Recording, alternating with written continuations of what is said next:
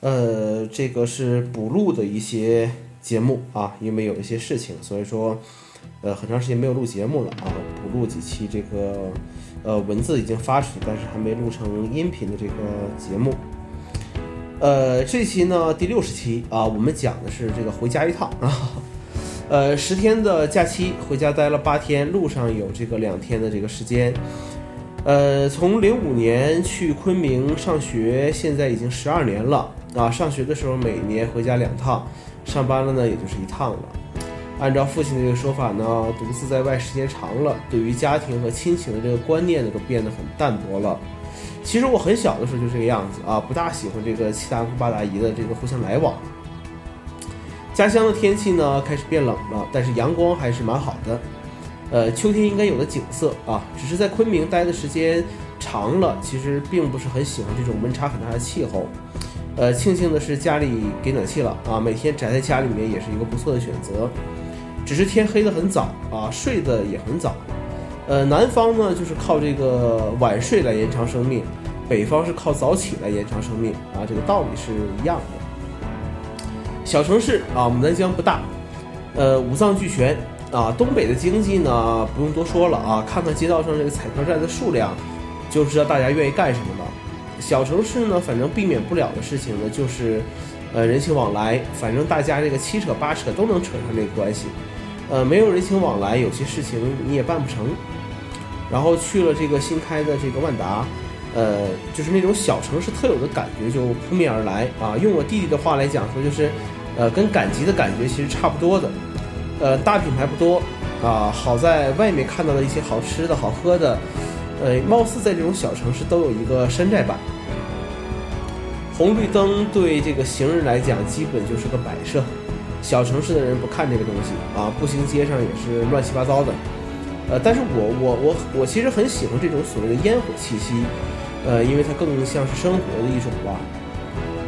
然后文化宫，呃，这种名称的建筑对于北方城市来讲是很稀松平常的。呃，高中时候在这个里面还有个自习室。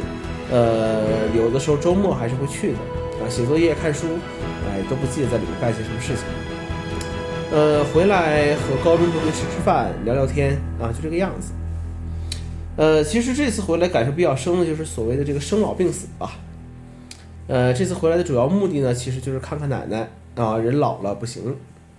呃，想一下，其实这个所谓生老病死嘛，对不对？生不由己，死也不由己。人这一生属于自己的只有老和病，那么怎么老，这就是一个问题。呃，这其实和病是在一起的。人老了必然要生病，那么只有在年轻的时候多注意身体，呃，就是到老了才会好一些吧。但是年轻的时候往往意识不到这一点，年轻的时候用身体换钱，老了之后用钱换身体，呃，人其实就是这么矛盾的事情。像我这么大年纪呢。呃，其实也就三十岁吧，呃，也会慢慢的老去，只是要看你怎么老的问题了。父母这辈人的老去呢，是伴随着子女在成长的，呃，为了儿孙子女慢慢老去，对于自己的考虑呢很少。我们这辈人很纠结，大部分的人其实会延续老一辈的思想观念，呃，偶尔有一些人像我这种人，可能想法奇葩一些，呃，想想人生的理想、人生的梦想、人生的幻想。呃，更重要的问题是怎么才能健康的活下去？呃，不管现在的人对于死的想法是怎么豁达，但是真到那天的话，其实没有人愿意死。我就怕死。